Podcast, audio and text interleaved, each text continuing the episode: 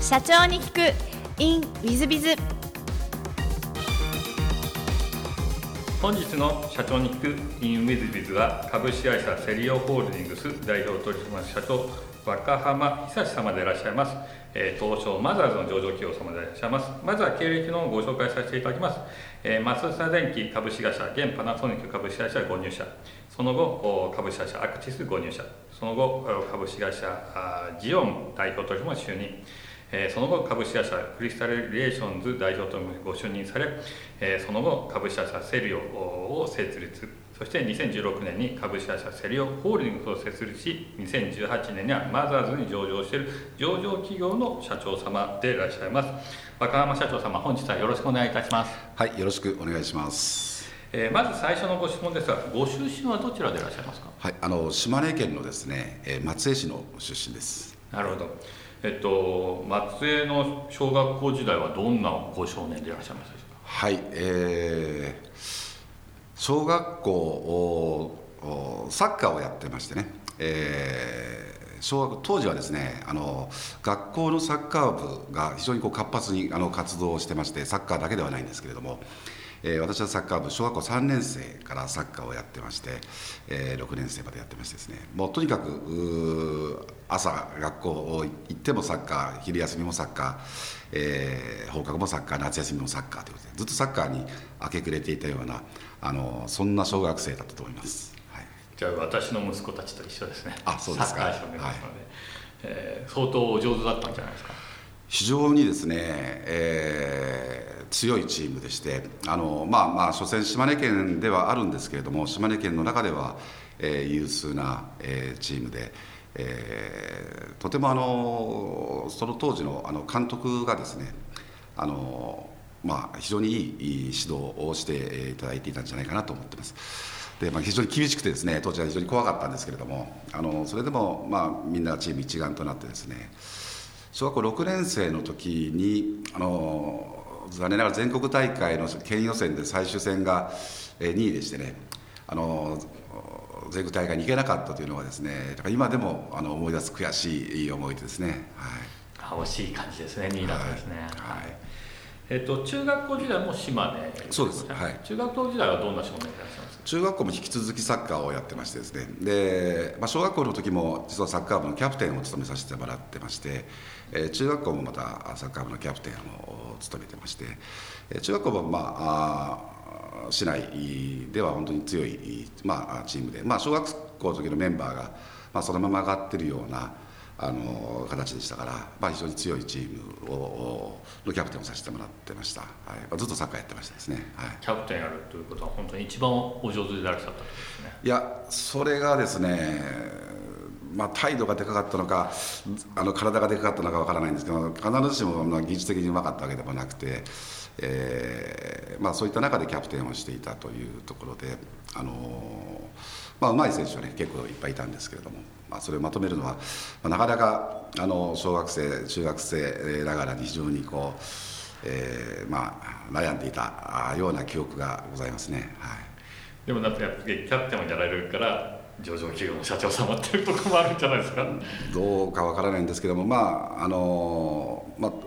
そういう多少、えーまあ、リーダー気質というのはですね小さい時からえーまあ、あったのかなという気はいたしますね。なるほど。ありがとうございます。高校も島根のあそうです、はい。えーと、高校時代もまたサッカーですか？高校はですね実はサッカーやめてしまいましてね、あのー、まあ、いろんな思いもあったんですけどもちょっと違うことにやってみたいなと、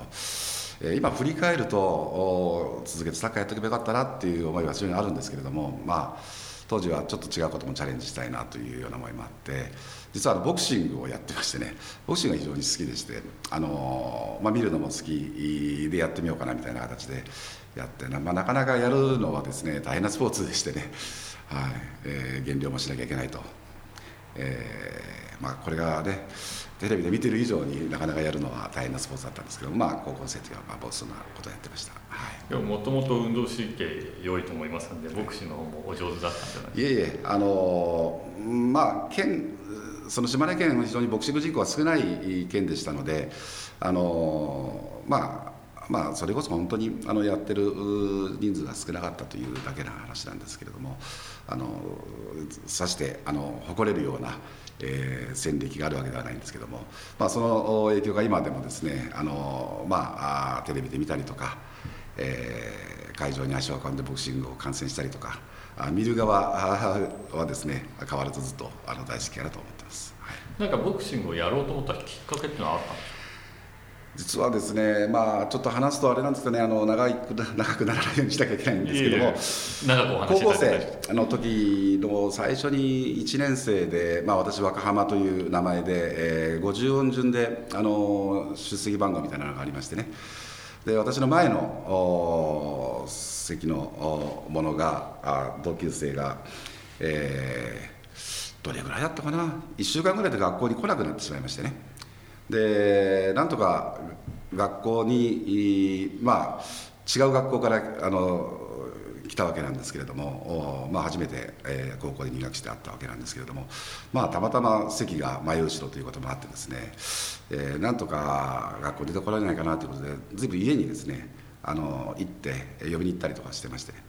その彼が、えー、たまたま中学校の時にボクシングをやってたというところで、まあ、家にボクシンググローブがありましてねあそうかこんなボクシング見るのが好きだったものですからああそうかやこの僕らでもやれるのかと。いうのに気がついてで、まあ、実際にあのアマチュアのジムがあの松江市にありましてね。ででそれをが非常にこう急に急激に身近にあのボクシングを、えー競技としてやるということがですね非常に身近に感じられてですね。で彼を、まあ、学校へ、えー、ちょっと不登校だったんであの迎えに行きながらですね自分はどんどんどんどんなんかボクシングに興味が高まってしまってそれでボクシングやろうかなというような形になりましたね、はい、あのうちにそのお友達を、まあ、ある意味行くってことは、割と正義感もお強いという感じでいらっしゃいますどうなんでしょうかね。なんかまあせっかく知り合ってまあ、関も前後ろっていう縁もあって、えー、うんまあなんでしょうかね、えーまあ、ちょっとした、まあ、そんな多少の正義感があったのかもしれないですけれども、うん、まあまあ出会って、えー、なんとかなんないかなっていう、まあ、そんな気持ちだったでしょうかね、はい、あのおおそらくお優しいご性格でいらっしゃるかと思いますけど。えっと、その後大学は行かれたんですか？大学は行かずにですね、はい、えー、東京で少し働いてましてですね、えーまあ、最初専門学校に少し行ったんですけれども、まあ、すぐ辞めちゃってそのままずっと東京で仕事を23年やってましてですね。で、えー、そしたらちょっと島根の実家にいる母親がちょっと体調を壊したということでまた、えー、歳ぐらいでしたでしょうかね、えー、ちょっと島根に戻ることになりまして、えーまあ、そこで、えーまあ、島根でまあ、仕事を探していましたらですね、えーまあ、パナソニック、まあ、当時は、えー、あの町田電機の、えー、生産法人が島根県にありましてですねあのデバイスを作っている工場でしたけども、まあ、そこで就職をすることになったというところでございます。なるほど、松下電機時代のその思い出とか何かございますでしょうか？ちょうどですね私が、えー、在籍をえー、している時にですねあの幸之助さんがあのお亡くなりになられたそんな時代でございまして。まあ、随分古い話になるんですけれども、えー、まあただ、まあ、残念ながらあの肺がんのをさせていただく機会というのはですね、えー、なかったわけなんですけれども、えー、ちょうど、まあ、葬儀云々、まあ、そんなことがですねいろんな、えー、会がありましてですね、まあ、非常に、まあ、当時は、えーまあ、経営の神様と言われる松下幸之助さんのことなどですねまだまだ、えー、興味もなく知りもあまりせずですねえー、いたわけなんですけれども非常にそこで会社全体がですね、まあ、グループ企業全体がこの幸之助さんに対しての思いというのを、まあ、中にいる若い若造としてです、ね、非常に肌で感じることができましてですねすごい方だったんだなと、まあ、そこで、えー、幸之助さんの本を読む機会になったりとかですね、まあ、そんなことがですね、えーまあ、印象深いかなというふうに思います。まあ、ただ本当にあのえーまあ、生産工程での勤務をしておりましてですね3年ぐらいでしたでしょうかねあの勤めていたんですけれどもあの営業がやりたいなっていう、まあ、そんなあまあね隣の芝生があ青く見えるんじゃないんですけれどもなんか自分がもっと違うことやりたいなっていう気持ちになりまして実はあの松下電器当時のですね、えー、いろんなまあルール制度というのがあって、えー、営業自体は大阪のですね、えー、事業部が営業を松下電器産業本体がですね営業を担当してで生産自体は全国にある生産法人というのが、えー、担当すると。で人事交流というのがそういう制度がありましてね年年間各生産法人と事業本部の人事異動というのがあって、まあ、それを毎年こう手を挙げてですね営業に移動できないのかなというような、まあ、そんなことをトライをしていたんですけれどもなかなか願いがあの叶わなくて、えー、まあそれで若気の至りで、まあ、飛び出して辞めてしまったという、まあ、そんなところでございます。なるほどでその後あの株式会社アクティスさんというところにご入社されているようなんですけどもアクティスさんってどういう会社さんでいらっしゃるんですか？これは人材派遣の会社でございましてね。あの、まあ、生産部門においての、まあ、工場のラインワーカーなどのですね、えーまあ、当時は人材派遣とは言わなかったんですけれど業務請負業というふうに言っていたんですけれども、えーまあ、人材派遣、まあ、今でいう人材派遣の会社でございます、はい、それはやっぱり営業やりたいんでそちらの会社にそうですね。そうです。あの、まあ、営業やりたいっていうのが第一があってじゃあ何の営業をやりたいのかっていうのは当時24歳だったんですけれどもあのあまり深く考えてなくただただ営業がやりたいなと。でその中でまあいろんなあの新聞広告とかですね、えー、ハローワークとか求人を見て、え、探した先でございまして、えーまあ、結果的には松下電器時代にですねまあ、自分が経験をした生産、うん、部門生産ライン生産工程というところの、まあ、知識が、まあ、活かせるような結果としてですね、えー、仕事には就いたわけなんですけども当時はあまり深くとにかく営業をやりたいと。で人材派遣なんていう言葉もあまり全然メジャーじゃなかった時代でございますので、えー、まあ両親からするとですねまあどこからこうコンパニオンの派遣会社の営業みたいなですね、まあ、そんなことを、まあ、父親は他界するまでずっと思ってたような 気がします、はい、そうです。はい、アクティスさんの時のなんか思い出とかございますでしょうか？はい。あの24歳で入社をその、まあ、アクティス福岡本社の会社だったんですけれどもその島根営業所で多少乱暴な人事の会社で入社半年後にですね24歳の私が営業所長になりましてですねえー、営業も始めたばっかりで、えー、突然管理職もやったことないし部下持ったことないしっていうことで、まあ、それで、えー、とは言ってもまあそんな事例がポンとくると。でただそれが非常に楽しくてですねあの今思えば結構乱暴な人事でむちゃくちゃやなっていう気もしないではないんですけれども当時はなんかこっちチャンスやなと。自分もすごいなみたいなそんな気持ちになって、えー、やってましてですね。まあそれでもう開けてもくれても営業回って、えー、売り上げを伸ばして、えー、契約を取ってくると、まあ、そんなことに明け暮れてましたですね。はい。ありがとうございます。でその後株式はジオンさんで代表取締役にご就任されたんですがこれは独立になられるんですか？いやこれは実はずっとあのこのセリオを立ち上げるまでのそのアクティスからは全て同じグループ会社でございまして、えー、まあ母体がございましてですねそれのあの事業事業会社が、まあ、あの大きくと人材派遣のを中心としてやっていましたあグループ会社でございまして、えーまあ、クリスタルグループという株式会社クリスタルというのが本体でございましてですね。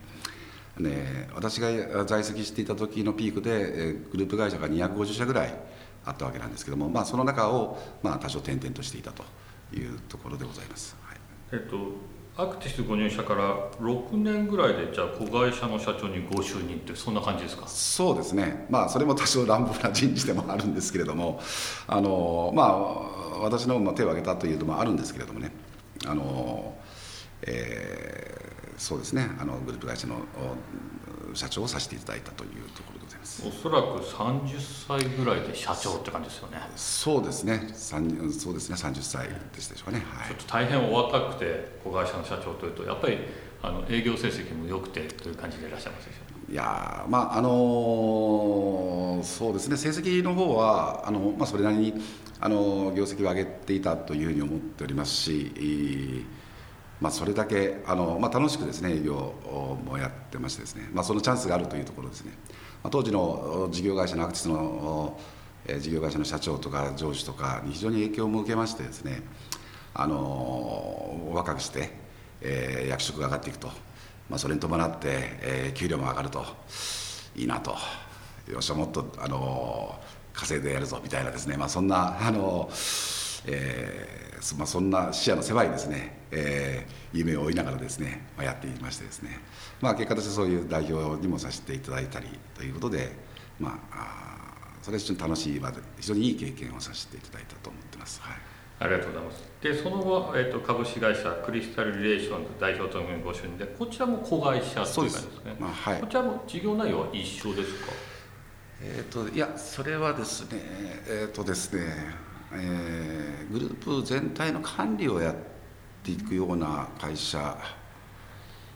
です。はい。まあ多少あの割とこうぐるぐる回っていたものですから あのちょっと代表的にそこの会社もあの、えー、記載させていただいているという形なんですけどね。はい。でその後、えっと、株式会社セリオを設立してこれはが独立という形になりますね。すはい、えっとなんか辞める時に引き止めとかはなかった？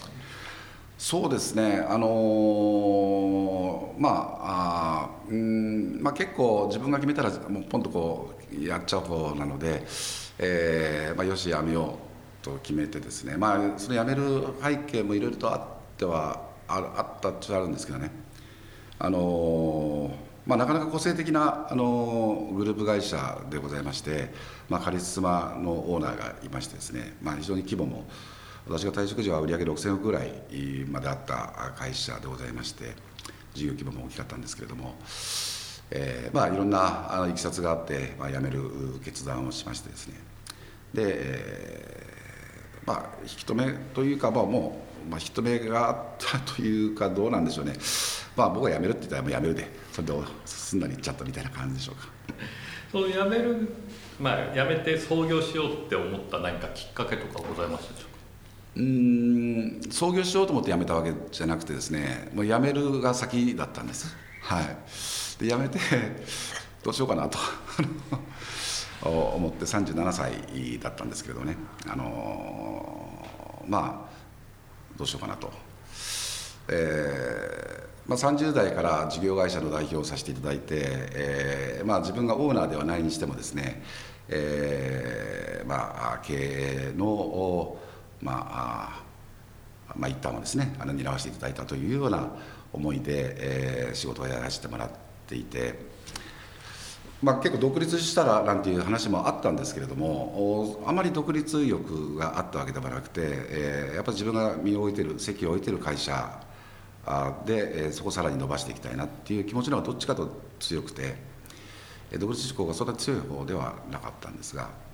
えーまあ、辞めてしまったものですからえー、何かしなきゃ当然いけないので、えーまあ、就職してもいいかなという気持ちもあったんですけれどもうん、まあ、退職時はその前職の時にはグループ全体の中においてもまあそれなりにいいポジションをいただいて仕事をさせてもらっていたものですから、えー、なかなか、えー、一から履歴書書いて就職をするというような気持ちにもなれず。その時思ったら誰、まあ、出会いがあって誰と働きたいのかなと思った時にちょっとそれが出てこなかったんです。どこで働きたいっていうのは誰と働きたいっていうことかなと思ってましてですね。で出てこなかったのでしょうがないからじゃあ自分でやろうかなという、まあ、そんな感じでしたでしょうか。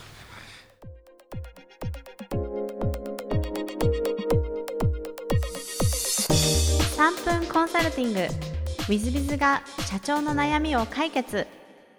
本日の3分コンサルティングは K 様、えー、年商3億5000万だそうです。弊社エンジニアに特化した IT 系人材コンサルティング事業を営む K と申します。えー、今回ご相談したいのは営業職の俗人化についてです。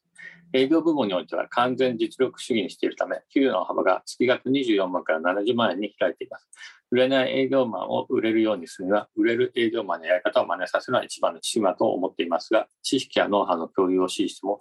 自分は情報を提供するばかりで、直接的な利益はなく、仕事の備え、しかも相手を優位に立たしてしまうという恐れからか、基本的なこと以外、情報を隠しておきたがる傾向にあります。よくわかりますね、この話。そのため、長時間かけて築き上げてきた営業活動のノウハウが社内に残らず、教育にも時間がかかる上、売れる人、売れない人の大きな差が開いてしまいます。えー、顧客満足度最大化が当社のビジョンです。満足度の向上に向けて様々な施策を実施することはもちろん、全員が高い営業力を習得することも顧客満足の向上、ひいて会社の成長にも欠かせません。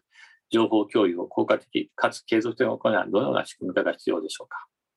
これはあの大変よくわかりますね。もうおっしゃる通り、えー、給与が70万円の人に、えー、どうやって24万円の人を近づけさせるかが、あ社長様の一番やるべきことですね。特に IT 系なんかの人材紹介でしょうから、えー、そういう事業ですと営業があ、まあ、一番重要ですので、そうなっていくと、それが必要だということになると思います。私もそうすると思います。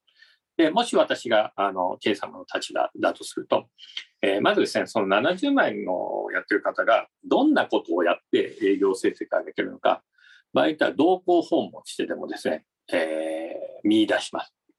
ある意味、その70万円の営業マンの方を A 君とすると、優秀な A 君の、まあ、ある意味、えー、なんでしょう、営業成績が良い理由を分解していく、分析していく。それが K 様の一番の仕事。だから、徹底的にインタビューしてみたり、同行訪問してみたり、えー、していくわけですね。で、弊社だとセールスステップという考え方を持ちますが、まあ、処方面談して、えー、その次セミナーに来てもらって、セミナーとフォロー面談をして、その後、オーナー面談をして、最後契約入金するみたいな階段を作るんですね、ステップごとに。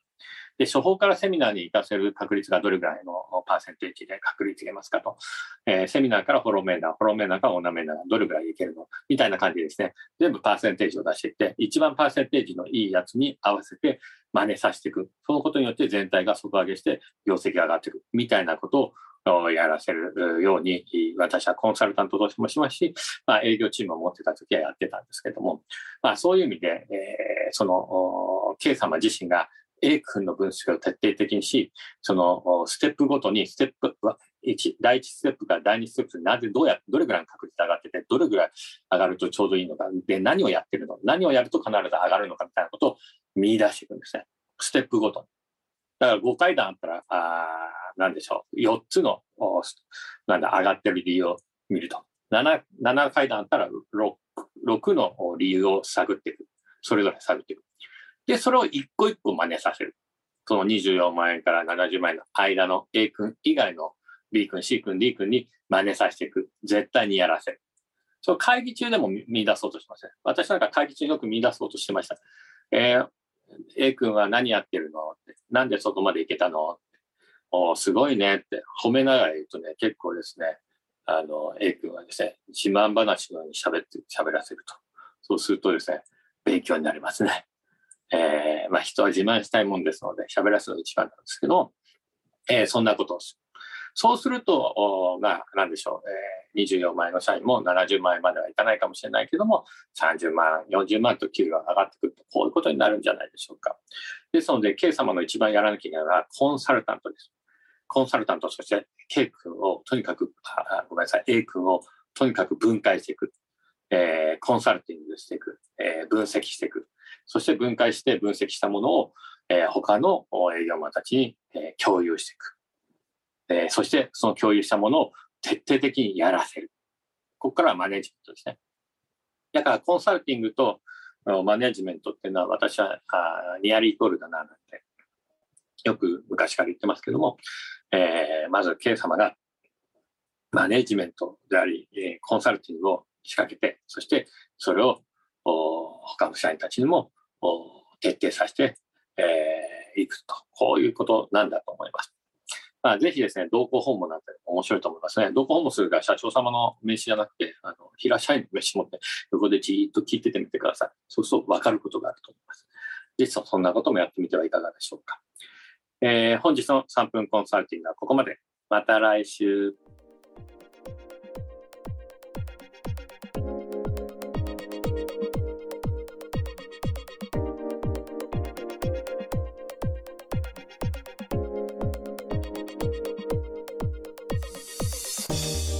本日も社長に聞く in WizBiz をお聞きくださり誠にありがとうございました、えー、この番組は2017年1月から毎週配信を続けております。これまでにたくさんの成功社長成功経営者のインタビューをお届けしてまいりました。その内容は全てテキスト化いたしまして私ども WizBiz が運営するウェブサイト経営ノートでも閲覧いただけるようにしております。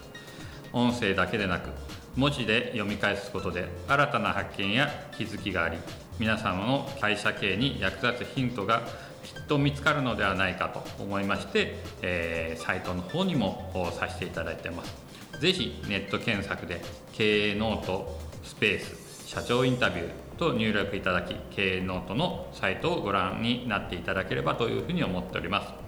本日の社長に行く e ムイズではここまで。また来週。